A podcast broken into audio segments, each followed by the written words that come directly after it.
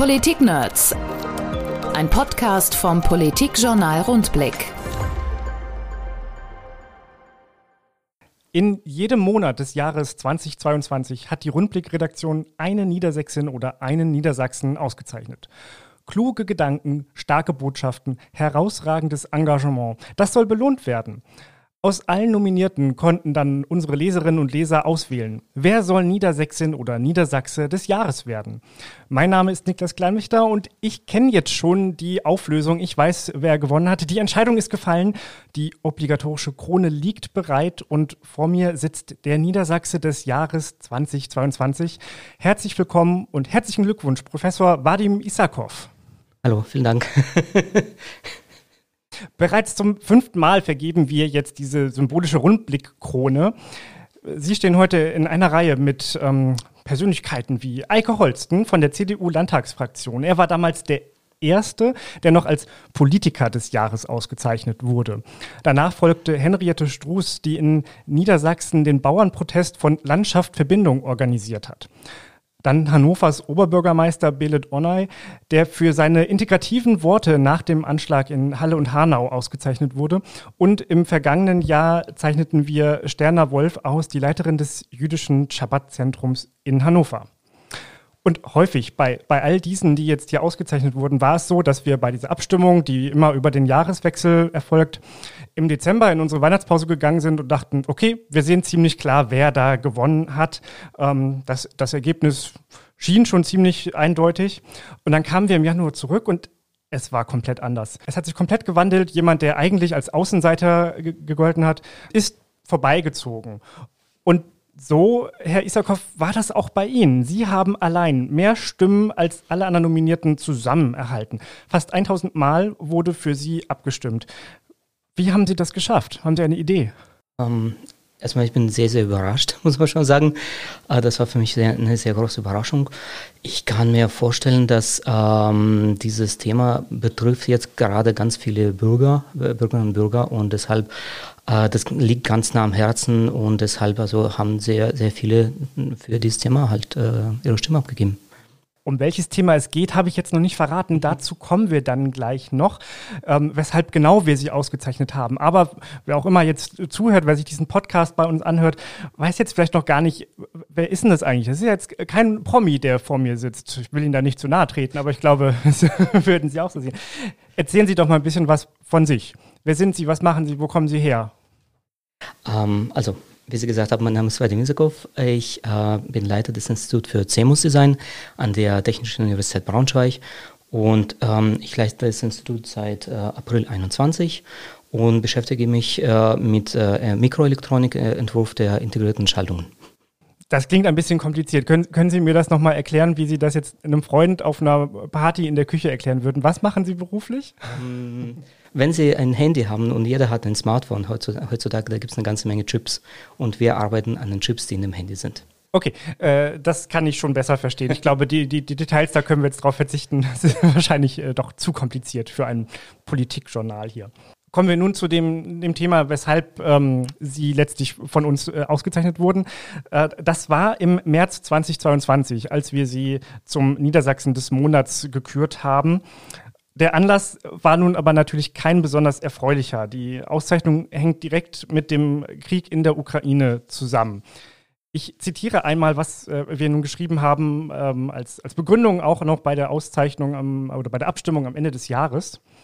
Vadim Isakov steht beispielhaft für viele Menschen in Niedersachsen, die sich seit Wochen um eine der aktuell wichtigsten Aufgaben kümmern. Sie sorgen dafür, dass aus dem Kriegsgebiet in der Ukraine flüchtende Menschen hier in Niedersachsen Aufnahme finden und integriert werden. Der Elektroniktechnik-Professor Vadim Isakov aus Braunschweig hat seine Kontakte genutzt und junge Wissenschaftler nach Braunschweig geholt.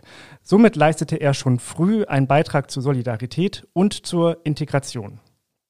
Erzählen Sie doch mal, denken Sie mal ein bisschen zurück an diesen 24. Februar 2022, als der Krieg in der Ukraine ausgebrochen ist. Wie haben Sie das erlebt? Was äh, ging da in Ihnen vor?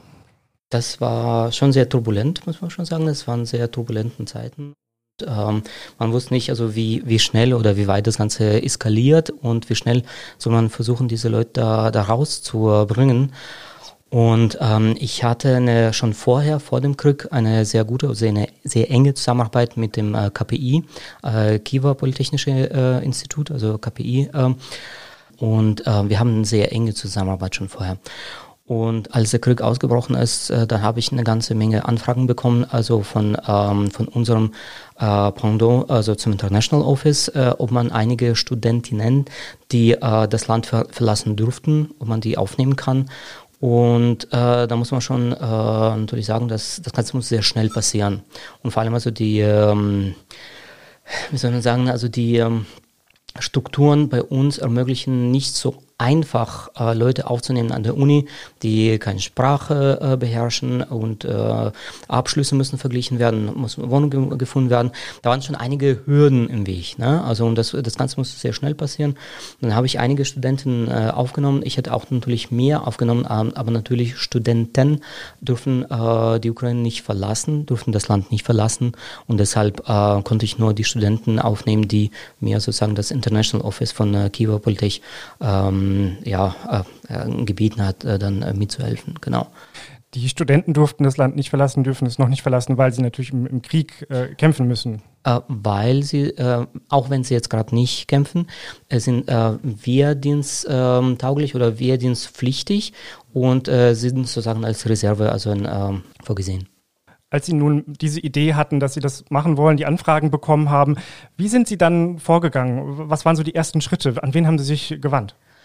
Ah, ich habe mich natürlich an, an, das International Office bei uns gewandt, ich habe mich an, an die Cannes gewandt, ich habe mich an äh, die äh, Leiterin unserer, äh, regierende Direktorin unserer Fakultät gewandt, äh, auch an äh, unsere Präsidentin, an Frau Itel habe ich mich äh, gewandt, mit der Bitte um Unterstützung, dass die ähm, äh, die Regelung sozusagen geändert wird kurzfristig, dass man auch ohne Sprachkenntnisse äh, die Studentinnen dann aufnehmen kann bei uns.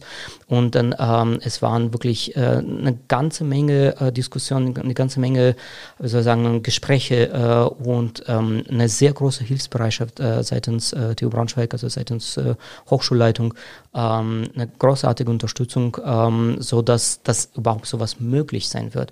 Weil ich wollte natürlich diesen Studenten ermöglichen, dass sie einmal bei mir als äh, äh wissenschaftliche äh, Hilfskraft äh, arbeiten, damit sozusagen etwas verdienen und dass sie auch im wissenschaftlichen Umfeld weiterarbeiten dürfen. Ne? Das heißt, sie hätten die Möglichkeit, als äh, Kriegsvertriebene äh, hier einen Status zu bekommen, aber dann ähm, ja, ähm, haben sie nichts zu tun. Es wäre für sie besser, wenn sie ihr äh, wissenschaftlichen äh, Werdegang fortsetzen und dann ähm, sozusagen bei mir im Institut äh, an, an den Themen arbeiten, an denen sie sowieso sozusagen in, in der Ukraine weiter äh, gearbeitet hätten. Und äh, das Ganze hat sich sehr gut gefügt. Und ich muss sagen, also ähm, es gab tatsächlich es extrem viel, was gemacht werden musste, damit es überhaupt zustande kommt. Zum Beispiel, dass man die aufnimmt in so ein Vorbereitungssemester, dass man akzeptiert und gibt Zeit, äh, dass sie Deutsch lernen. Ähm, dann muss man nochmal organisieren, dass überhaupt, dass sie ein Studenten-Ticket ähm, bekommen, so Ausweis, weil da drin ist noch eine ganze Menge, da hängt noch eine ganze Menge dran. Und wenn man das Ganze zusammenfasst, das war äh, eine Riesenleistung, nicht nur von mir, sondern auch dann von der Verwaltung der TU Braunschweig. Da muss ich schon sagen, da bin ich da, dafür sehr, sehr dankbar. Das heißt, ich muss zwar sehr viel äh, drängeln, dass, äh, dass da die Sachen vorwärts kommen, aber ich meine, es gab auch äh, sehr viel äh, Hilfsbereitschaft. Hilfsbereitschaft und Unterstützung aus der Verwaltung, aber hatten Sie auch ein richtiges äh, Team oder waren Sie Einzelkämpfer für dieses Projekt? Also jetzt bei, bei, den, äh, bei diesen Studenten, die ich äh, gebracht habe, da habe ich natürlich äh, sozusagen sehr viel organisieren müssen und auch dann äh, bezüglich Wohnung äh, habe mich dann äh, gekümmert und also ihre, sie aufzunehmen. Ich meine, es für, den, für sie ist natürlich zum einen die Situation ist stressig, mhm. neues Land, keine Sprache und alles, das, da gehört eine ganze Menge dazu. Genau. Es ist ja nun nicht gerade so, dass man, wenn man aus einem Kriegsgebiet flüchtet, das Erste ist, woran man denkt, dass man jetzt gleich weiterarbeiten möchte. Kann ich mir zumindest so vorstellen. Man hat hier erstmal andere Sorgen, denkt an die Familie zu Hause womöglich. Wie war denn das dann im Austausch mit, mit den Menschen, die hierher gekommen sind, mit den äh, Wissenschaftlerinnen? Ähm, hatten die dann einen Kopf für, für die Forschung?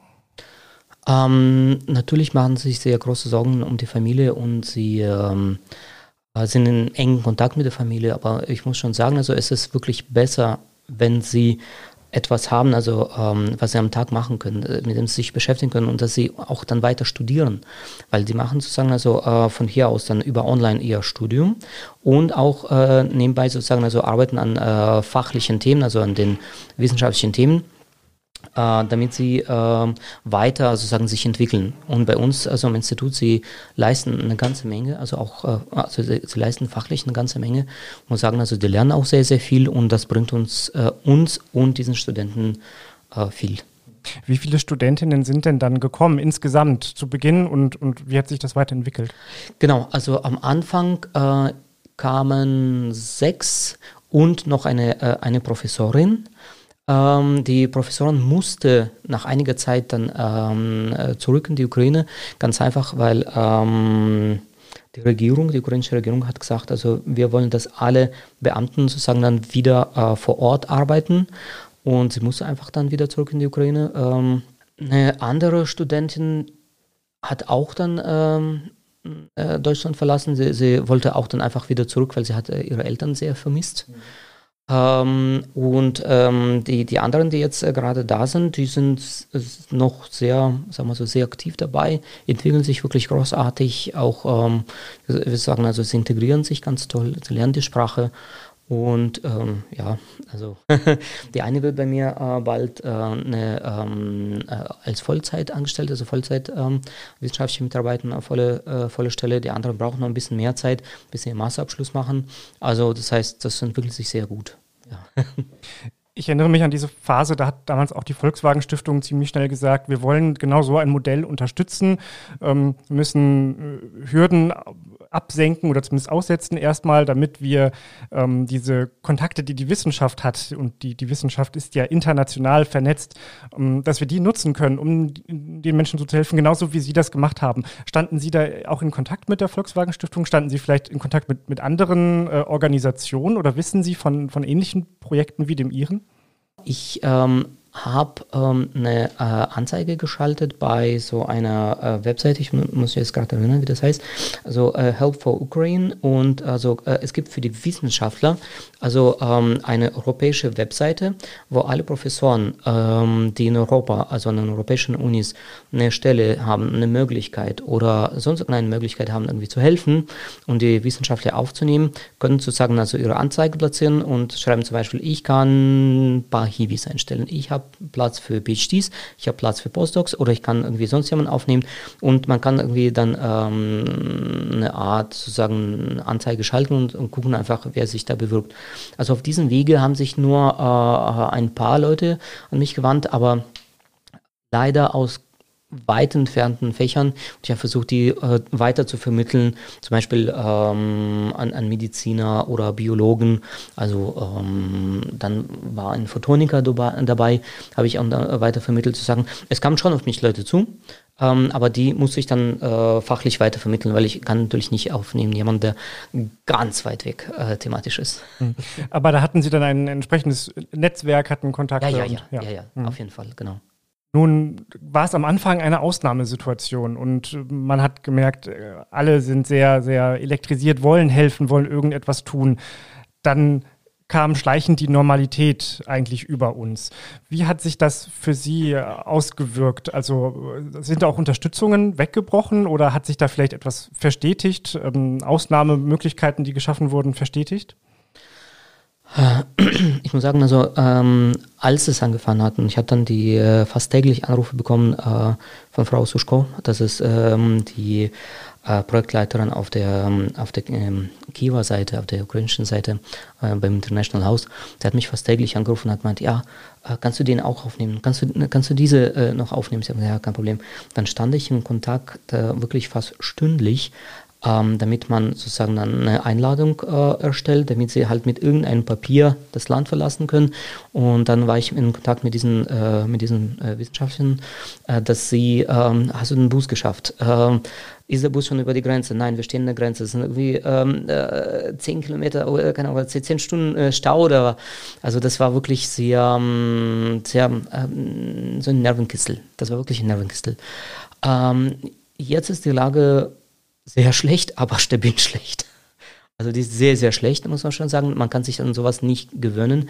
Und ich muss, also, muss sagen, also ich bin äh, nach wie vor ähm, äh, sehr intensiv in Kontakt mit meinen Kiewer-Kollegen. Wir telefonieren. Ähm, wir planen auch einige DFG-Projekte. Also DFG unterstützt Zusammenarbeit zwischen äh, deutschen Unis und ukrainischen Unis. Also das heißt, wir wollen da auch dann Forschung ähm, äh, gemeinsam betreiben. Und muss man schon sagen, das ist einfach heftig, weil äh, die haben diese Stromausfälle jetzt ähm, die sagen, ja, nee, also da kann ich nicht, da, da habe ich gerade Stromausfall oder ähm, irgendwelche Angriffe, ähm, die mit den Telekonferenzen dann stattfinden, das ist natürlich schon heftig. Das ist keine Normalität. In, in Kiew definitiv nicht. Ich, ich, meinte eher, dass das, der Eindruck der Normalität sich hier bei uns in Deutschland breit gemacht hat. Nach fast einem Jahr haben sich, glaube ich, viele, die eben nicht diesen intensiven Kontakt haben, äh, leider daran gewöhnt, wie die Situation ist. Aber sie scheinen ja wirklich ähm, ja, durch diese Kontakte direkt mit involviert zu sein und direkt zu merken, wie es vor Ort aussieht. Ja, ja, ja, sehr. Also ähm, ich glaube nicht, dass die Hilfsbereitschaft auf unserer Seite äh, um irgendwie gesunken ist, bestimmt nicht. Also die Hilfsbereitschaft ist nach wie vor da. Und wenn ich sage, also ich benötige da Unterstützung, wir haben, ich glaube, inzwischen schon ähm, also die, die Wege, also die, ähm, die Prozeduren sind jetzt vielleicht äh, schon. Was ist eingespielt? Eingespielt, ja. genau, mhm. eingespielt. Die Prozeduren sind eingespielt schon. Jetzt ähm, läuft, läuft Ihr Vorhaben, läuft Ihr Integrationsprojekt, wenn man das so sagen möchte, schon eine ganze Weile. Was glauben Sie, wie geht es nun weiter? Wagen wir den, den Blick in die Zukunft? Ähm, was äh, glauben Sie passiert jetzt in den nächsten sechs Monaten mit, ähm, mit den Studentinnen, die bei Ihnen untergekommen sind? Also einige von, von den Studenten haben auf jeden Fall äh, großen Wunsch, ähm, bei uns sich weiterzuentwickeln, äh, möglicherweise äh, Promotionsstudium dann zu machen, dann, äh, wenn sie fertig mit der Promotion sind. Ich vermute, ähm, dass sie dann wieder zurück in die Ukraine gehen und dann helfen, dann die äh, Wirtschaft aufzubauen, die, den Bereich Mikroelektronik aufzubauen. Da ist eine ganze Menge zu tun. Also äh, deshalb, also ich kann mir schon vorstellen, dass, äh, dass sie hier erstmal in Sicherheit sind und dass sie hier eigentlich gut versorgt sind und äh, auch viel lernen. Und dieses Wissen, das hilft auch dann nachher, glaube ich, schon der Ukraine. Vadim Isakov ist unser Niedersachse des Jahres 2022. Herzlichen Glückwunsch und danke für Ihr Engagement und Ihren Einsatz. Herzlichen Dank. Dankeschön. Politik Nerds. Mehr Infos unter rundblick-niedersachsen.de.